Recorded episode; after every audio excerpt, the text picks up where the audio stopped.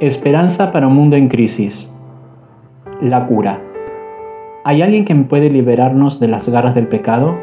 Cuando el apóstol Pablo exclama, Soy un pobre desgraciado, ¿quién me libertará de esta vida dominada por el pecado y la muerte?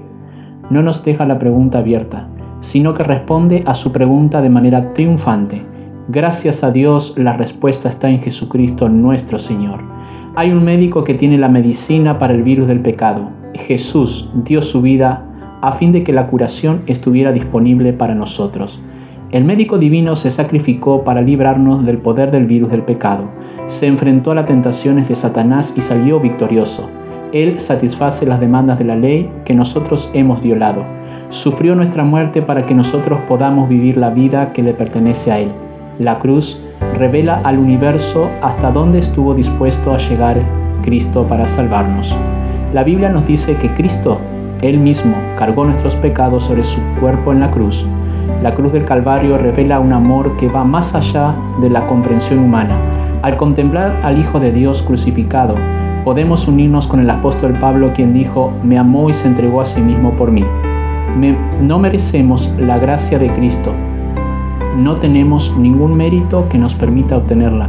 Él experimentó toda la ira del Padre, es decir, el juicio contra el pecado, fue rechazado para que nosotros fuésemos aceptados, sufrió nuestra muerte para que nosotros pudiéramos vivir la vida que le pertenece, usó una corona de espinas para que nosotros pudiéramos llevar una corona de gloria, fue clavado sobre sus pies sufriendo un dolor insoportable en la cruz para que nosotros pudiéramos reinar en un trono con los redimidos de todas las edades.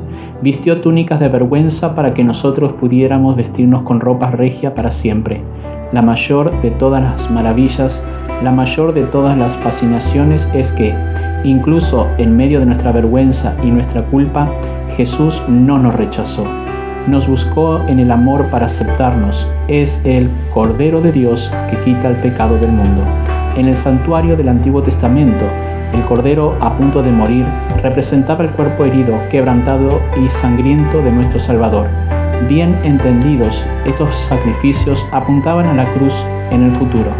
Hablaban de clavos y una corona de espinas, hablaban de un juicio mentiroso, de la agonía del maestro, de la burla de los soldados romanos y de la burla de la multitud.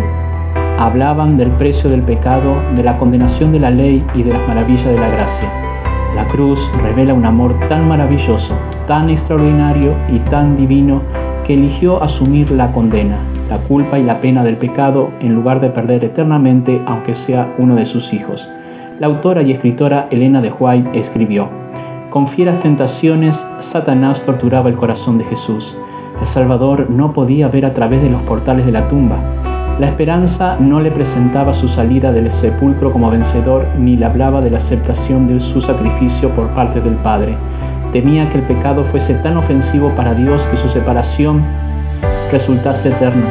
Cristo sintió la angustia que el pecador sintiera cuando la misericordia no interceda más por la raza culpable. Lo que hizo tan amarga la copa que bebía el Hijo de Dios y quebró su corazón fue el sentido del pecado, lo cual atraía la ira del Padre sobre él como sustituto del hombre. Esta es la historia de la gracia. Esta es la historia del amor sin medida de un Salvador esta es la historia de Jesús, quien nos ama tanto, que eligió experimentar la misma muerte en lugar de perder a uno de nosotros. Esta es la historia de un amor ilimitado, inalcanzable, incomprensible, imperecedero, interminable e infinito, que anhela nuestra presencia a su lado por toda la eternidad. Es la historia del Hijo de Dios, que estuvo dispuesto a asumir la culpa, la condena y las consecuencias de nuestro pecado la muerte de Cristo en la cruz nos libera de la condenación, la culpa, la vergüenza y la pena máxima del pecado. La sangre derramada de Cristo es la única vacuna efectiva contra el virus del pecado, pero la historia no termina en la cruz. Padre Celestial, gracias te damos en este momento por enviar a Jesús a rescatarnos y porque Él es el único antídoto para el pecado. En el nombre de Jesús oramos. Amén.